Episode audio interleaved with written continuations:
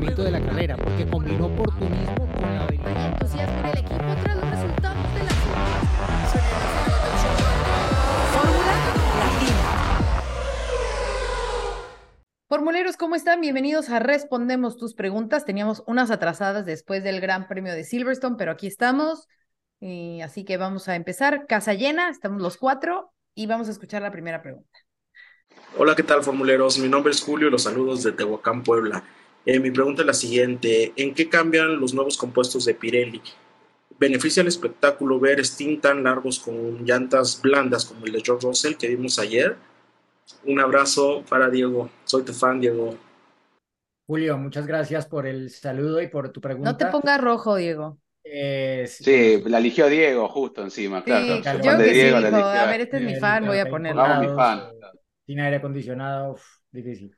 Eh, bueno, eh, ¿qué tiene de diferente este nuevo compuesto? Eh, bueno, en realidad el compuesto no, es más la construcción de estos neumáticos que, que ha estrenado Pirelli en Silverstone, que han permitido que una carrera que en el papel era dos paradas haya sido a una, usando los dos compuestos más blandos, como lo hizo Mercedes con el, el compuesto blando que usó en la primera mitad y más de la carrera eh, Russell y luego montando el medio para, para el restante y la mayoría pues viendo cuánto le aguantó el neumático blando a, a Russell al inicio, ya con menos gasolina a bordo, era claro que aguantaba el, el blando la parte final, aunque tuvo alguna complicación con, con ese compuesto Verstappen en el, en el cierre, ¿no?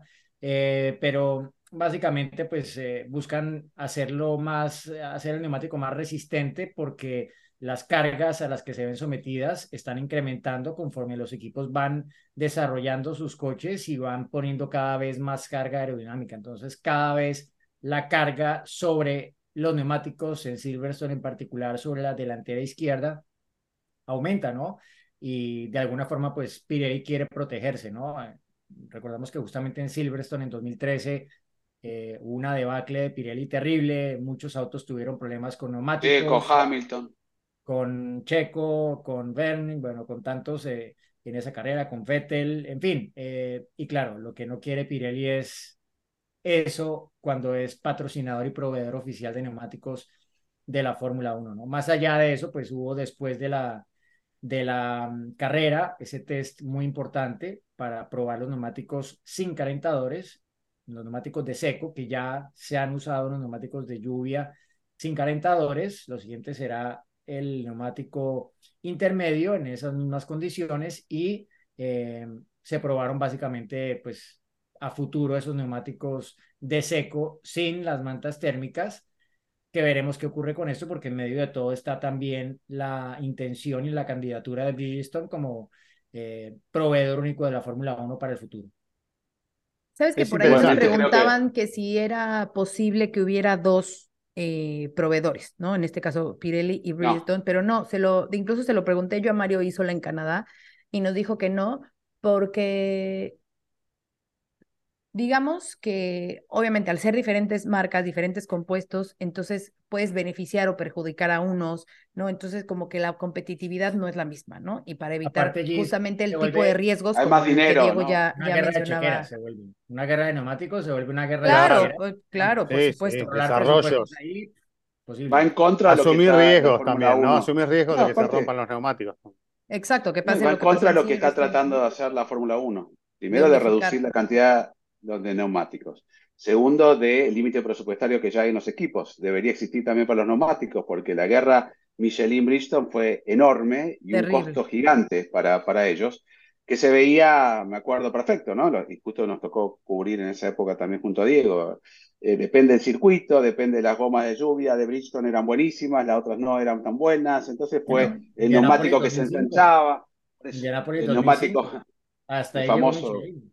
Sí. sí, igualmente, el que se ensanchaba cuando y te tenía que ponerlo, ¿se acuerdan? En, en, en, en unas cajas para medir si se ensanchaban o no. Bueno, entonces, eh, allí eh, lo que no quiere evitar es justamente la Fórmula 1, que es quien decide también, porque es un tender para, para beneficio de la parte comercial también de la Fórmula 1, decidieron simplemente tener un solo, un solo proveedor, que Pirelli a- en principio tiene la, por lo menos la garantía de que ha cumplido en todos estos años, es un neumático confiable y demás, pero también es verdad que Bristol es mucho más grande, hablando con la gente de Pirelli también, como compañía, y también trae un presupuesto más, más grande. Entonces, Pirelli ha estado ya muchos años, tal vez no quiere entrar en esa, en esa guerra de, de dinero y termina siendo Bristol. De hecho, yo no lo escuché, ¿no? Pero dicen que hubo una, una radio de Fernando Alonso diciendo cuándo es el tender de neumáticos, haciendo amigos, Fernando. Pero bueno, nos estamos desviando de, de la pregunta, aunque estamos hablando No, no, de pero- neumáticos. A mí me parece, Sí, sí, dale, dale. no, me parece eh, positivo, ¿no? Eh, no me gustaría que no haya estrategias y que sea una sola parada, como lo hemos visto en el pasado, Claro. y se le pidió inclusive a Pirelli que hagan neumáticos con, este, con menor resistencia para que por lo menos algún equipo arriesgue y demás. Y vamos a hacer sin 60 vueltas con un solo neumático, también es un poco, poco aburrido. Pero es cierto lo que dice Diego, a algunos le cae bien un neumático y a otros no. Eh, lo interesante con este sistema de clasificación que está relacionado con los neumáticos, el ATA que vamos a ver en, en Hungría, que llueva todo el viernes y no puedan probar los neumáticos de seco y que le agarre este, alguno con estos neumáticos de compuesto nuevo, que para mí es un paso positivo, ¿no? Porque no solamente la que mencionó Diego en 2013, la victoria de, de Hamilton en tres ruedas, con Bottas también sufriendo, Carlos Sainz reventándose un neumático en un circuito como Silverstone, no es algo agradable. No, yo simplemente para agregar, eh, lo, lo habíamos analizado oportunamente acá y volviendo al punto principal de la pregunta de, de nuestro amigo, eh, de nuestro formulero, es eh, obviamente hacer más de medio gran premio con el neumático blando no, tienen, no tiene ningún sentido. Yo sé en qué trabaja, qué apunta Pirelli, sé que eh, la imagen de un neumático roto no es el que, no es lo que ellos pretenden pero eh, también están la- las características de un neumático, también están los avisos a los equipos, miren, este neumático les va a durar 10 vueltas, después das, das 15 y bueno, hacete Claro. cargo de lo que pueda pasar, ¿no? Eh, eso es lo que tiene que quedar bien claro, pero no, y, y va en contra, claramente va en contra del tema de eh, utilizar cada vez menos neumáticos, del camino al que va el mundo en este aspecto de cuidar el medio ambiente y demás. Pero bueno, por otra parte es automovilismo y estas cosas están. Si no, ponen un neumático solo y listo. eh, eh, y, y que hagan todo el Gran Premio con un neumático, un compuesto solo y se terminó. Así este, cumplís con todo lo que te, los requisitos y con todo lo, que te exigen. Me parece que hay que cuidar estos aspectos. Si vos tenés una goma blanda, tiene que ser blanda. No puedes hacer más de media carrera con la goma blanda de, ese gran premio y es algo que tiene que ser clave, esencial y una de las premisas y lo tienen que, que entender, lo tienen que entender, ¿no? Y después que quede claro lo que decía recién, ¿cuál es el límite de ese neumático? Y bueno, el límite es este, está aprobado, ya están recontra aprobados, ya saben hasta dónde puede llegar un neumático, con determinada temperatura, con determinados valores, con determinadas presiones. Yo no estoy Bueno, este es seguro. el límite, si vos lo superás, te haces cargo. Yo no estoy seguro. Es que yo creo que Bueno. ese es el tema, que, que, que a ver, tú ves las estrategias que plantea Pirelli como opciones antes de la carrera y muchas veces no tienen nada que ver con la Sí, realidad. exactamente. Eh, Sí, sí. ellos controlan Pero son conservadoras. Sí, son en extremo conservadores. pero sí, pero al final los que más entienden los neumáticos son los equipos y unos Mm. más que otros, más que la misma Pirelli. Entonces, eh, claro, a Pirelli le toca ser extremadamente conservadora porque sabe que los equipos, como lo decías, van a Porque además- neumático a tope. Ya, ya por lo menos pueden controlar las presiones en funcionamiento, que antes no podían. Ya los runners, la- las llantas, digamos, la parte metálica es común para todos y hay sensores instalados para controlar la temperatura y la presión en funcionamiento de los neumáticos para que vaya acorde a los lineamientos de Pirelli. Pero incluso con eso, los equipos a veces son capaces de llevar el neumático mucho más allá de lo que Pirelli dice que es posible. Porque además Como la, pasó la en estrategia que da Pirelli es como para todos, es un plano general, ¿no? Y cada equipo pues maneja y gestiona diferente sus neumáticos y sabe de qué va. Entonces lo que vemos de Pirelli pues es como la radiografía para todos, ¿no? Como esto es lo ideal en un, eh, o sea, como vamos a decir, como en un promedio. El promedio de estos 20 autos, ¿no? Lo licuamos y esto es lo que, lo que da. Pero obviamente va a haber un auto que va a ir mucho mejor en el medio que en el duro, o en el blando y que según como tengan el auto configurado y que pues de eso depende eh, cómo puedan gestionar los neumáticos durante, durante la carrera. Bueno, contestada de, de por más. Sino que llamen a, que utilicen los neumáticos de los picapiedras, ¿se acuerdan? Esa de, de- que cambiaba. Ustedes, ve- eh, picapiedra, los Flintstones, ¿se acuerdan? No sé si decían. Yo, yo era muy Claro. chiquito. Chiquitita, No, no, ¿eh? Recién nacida. No hace muchos Sí, años, una Recién película. Pero bueno, usaban de, de piedra, ¿no? Entonces lo ponen ese. Sí, señor. Claro Eh, que todos ¿Tenemos otra pregunta? ¿o no? Tenemos otra pregunta y es para nuestro Brad Pitt latino. A ver, vamos a escucharla. Hola formuleros, aquí Tina Godoy desde Cuernavaca, Morelos, México y mi pregunta va relacionada a cómo fue la logística de la grabación de la película de Brad Pitt. Saludos. Hola Tina, bueno, hemos tenido la suerte junto a Diego de estar en Silverstone, eh, donde hubo un gran briefing, reunión, explicándonos justamente lo que se iba a hacer ese fin de semana. Y la verdad que tengo que reconocer que me sorprendió, porque he visto cómo estaba Brad Pitt presente en la grilla, luego entramos en detalles, ¿no?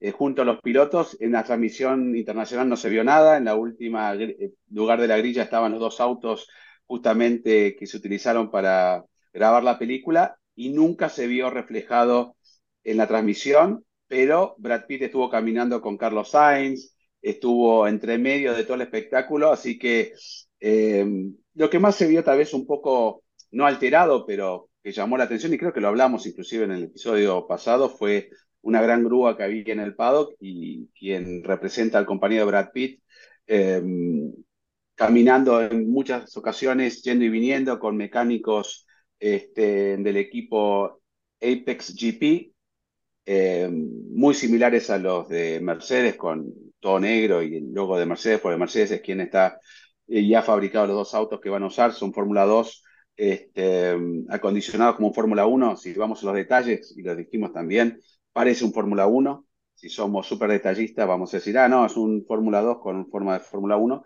pero no nos olvidemos que es Hollywood, entonces creo que ese es el único momento que se vio un poco afectado el normal este, funcionamiento del fin de semana, que tampoco se vio afectado. Uno, como conoce a todo el mundo en el paddock, se da cuenta que había mecánicos que no eran mecánicos o extras, pero tampoco estaba, uy, mira, mira. Eh, y luego durante el, en el momento que se grababa la película, los autos girando en pista, no teníamos acceso, acceso, perdón. Sí, en las pruebas libres estaba el box entre, creo que era Mercedes y Ferrari, un box fantástico, que no había actividad, pero estaban los mecánicos mirando la transmisión y demás. Y también creo que eh, se grababa allí en, en el pitwall, eh, mientras estaban las pruebas, estaban los mecánicos en el pitwall con toda la información que tienen los equipos. La verdad, una filmación que fue logísticamente increíble porque todos los días guardaban los equipos, tenían un sector donde tenían que llevar las cámaras, a mí me gusta ver todo eso, y era equipamiento, pero gigante, y al lado del TV Compound, de donde están todas las estaciones de televisión, también tenían un lugar ellos, iban y venían todos los eh, dobles, digamos, ¿no? Eh, pero yo a Brad Pitt en sí no lo he visto en muchas ocasiones, y estuvo presente, porque luego veo las fotos y digo, ¿dónde estaban? Lo bien que han hecho y aprovecharon el recurso del fin de semana, y van a estar presentes, que creo, en seis grandes premios más, así que este, por lo que vi la primera ocasión, y creo que Diego coincide, eh, un profesional, profesionalismo eh, increíble. El director es el de Top Gun, así que las escenas van a estar garantizadas. Eh, el, el, director, ¿no? Y el productor es Bruckenheimer, que también han hecho películas taquilleras y demás. Y bueno, Lewis Hamilton también es producción. Productor. Asesor, sí, sí.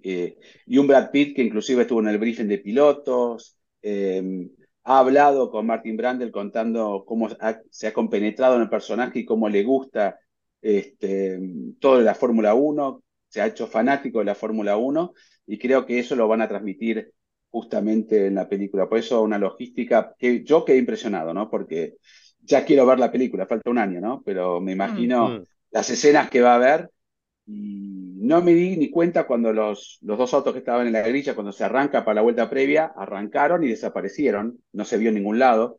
Si ustedes ven la repetición de la carrera, ni siquiera se ve, la toma está media cortada.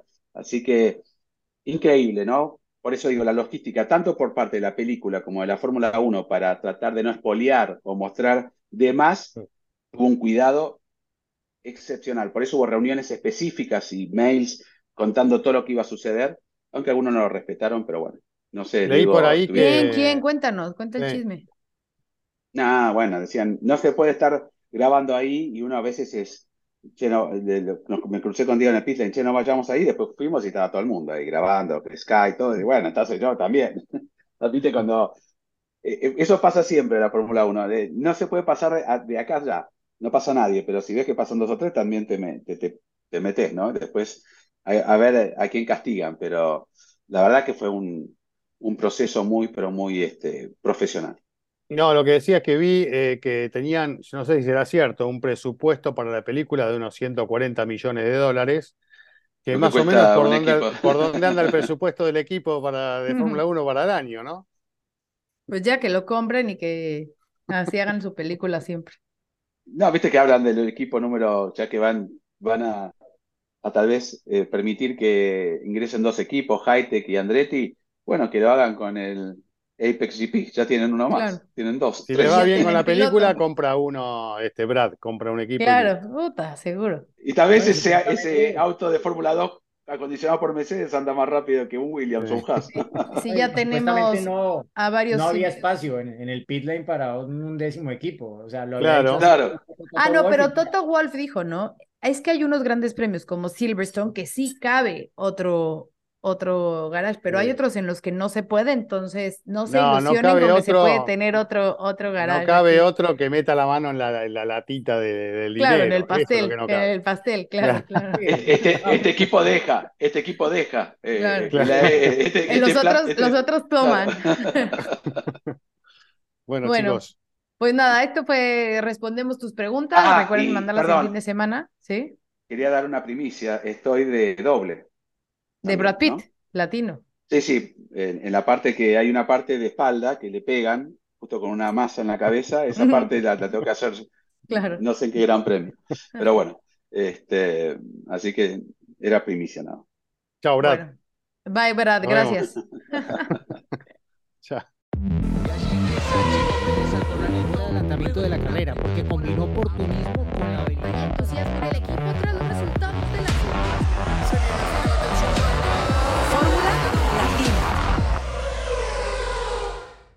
Política y otros datos. Segunda temporada. desaceleración del crecimiento, Tripular la nave del INE. proceso electoral 2024. Política y otros datos. Escucha un episodio nuevo cada jueves en tu plataforma de podcast preferida. Un podcast de expansión.